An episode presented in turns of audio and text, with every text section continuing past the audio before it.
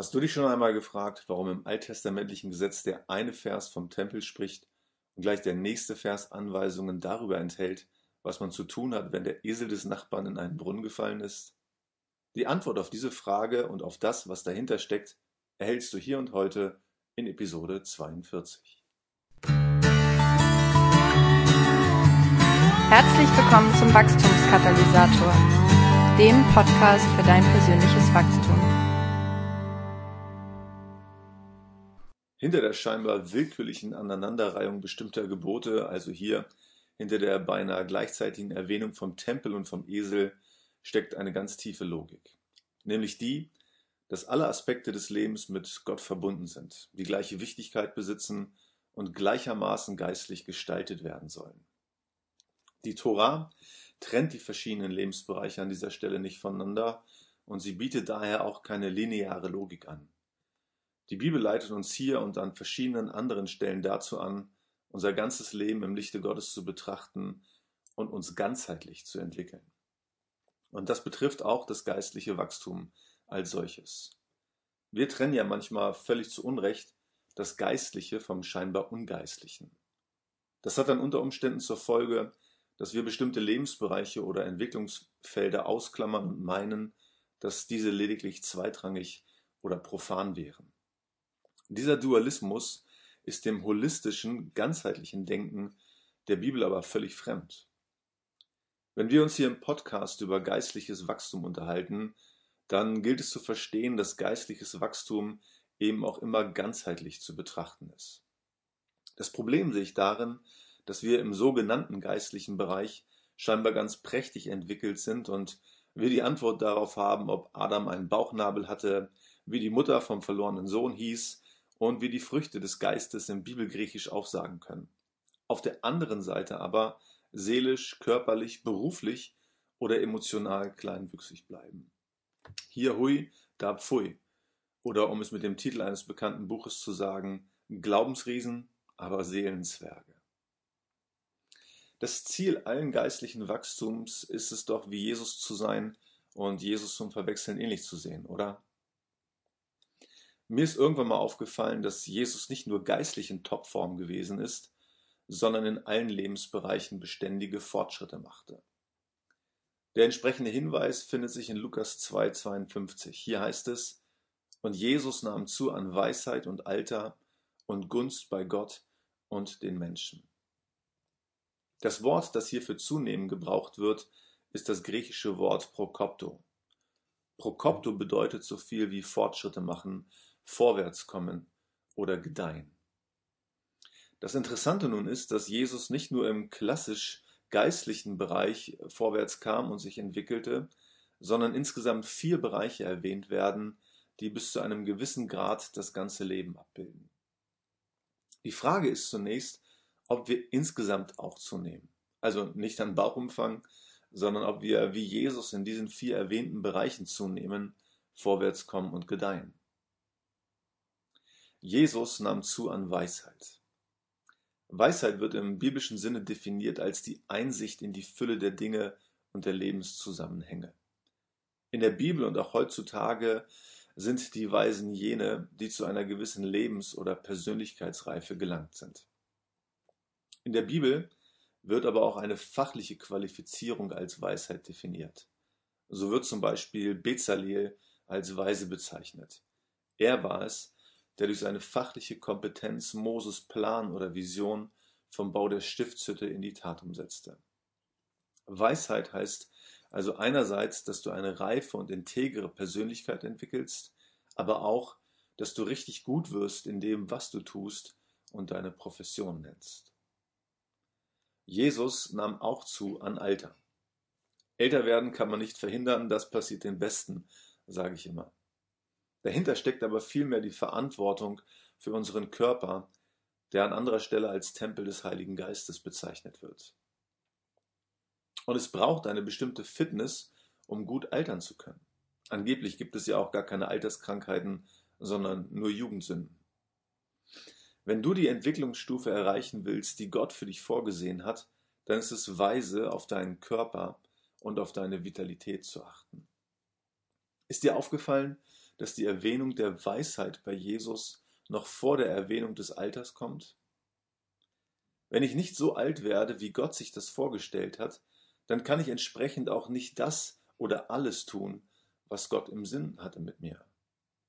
Es sind eben nicht nur die Gene, die darüber entscheiden, ob ich alt werde, sondern es ist auch meine Lebensweise und meine Verantwortung.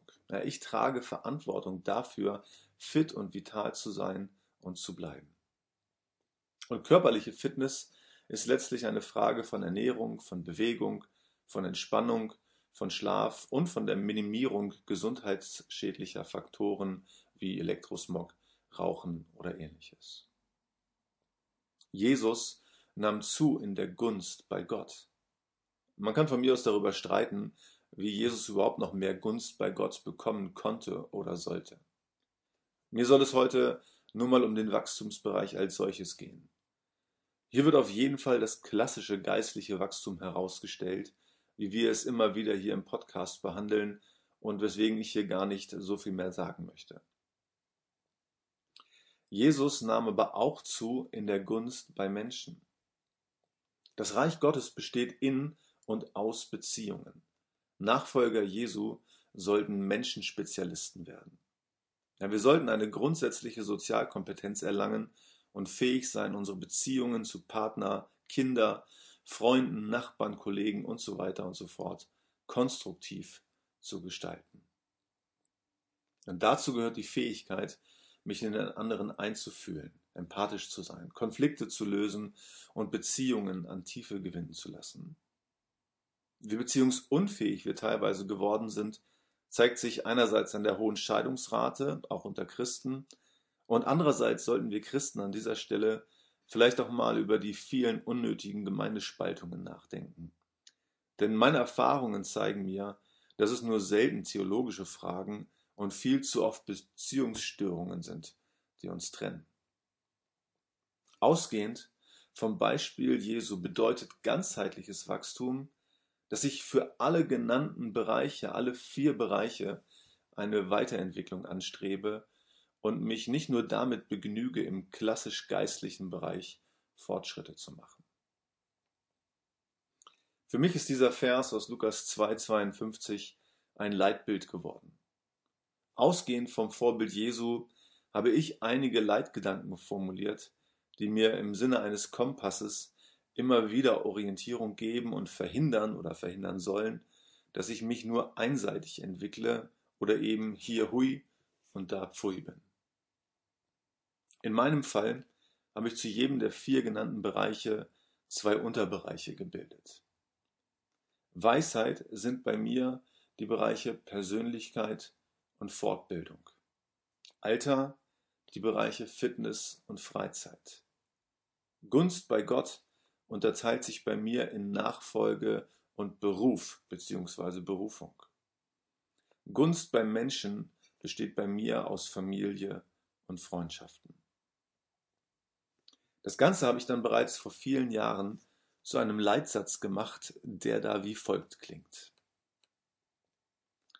Aus einem Streben nach immer größer werdender Christusähnlichkeit werde ich als liebevoller, verantwortungsbewusster und fördernder Ehemann und Vater sowie als reife und gesunde Persönlichkeit in immer tiefer werdenden Beziehungen missionale Gemeinden gründen, entwickeln und multiplizieren. Ich werde bis ins hohe Alter hinein vital und gesund sein, mein ganzes Leben lang ein Lernender bleiben und Zeit für entspannende Aktivitäten haben. Diesen Leitsatz nehme ich mir immer mal wieder vor. In der Regel immer am ersten eines neuen Monats oder bei meinen regelmäßigen Saunabesuchen und ich schaue, ob ich im ganzheitlichen Sinne noch auf Kurs bin oder aber einige Kurskorrekturen vornehmen muss. Ich stelle an diesen Tagen, diesen Dream Days, wie ich sie nenne, vielleicht fest, dass ich in letzter Zeit zu wenig Sport gemacht habe, zu viel gearbeitet und zu wenig entspannt habe. Ein ungelöster Konflikt in mir oder mit anderen besteht oder ich meine Lesezeiten vernachlässigt habe. Ganz besonders vor Beginn eines neuen Jahres richte ich mich im Sinne eines Kompasses immer wieder neu an diesem Leitsatz aus. Und ausgehend davon entwickle ich dann neue Ziele oder Gewohnheiten.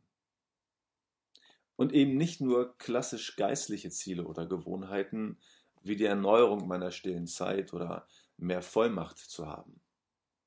Auch nicht nur dienstliche Ziele, wie die Gründung einer neuen Gemeinde, sondern eine weitere Ausbildung bzw. Fortbildung beispielsweise.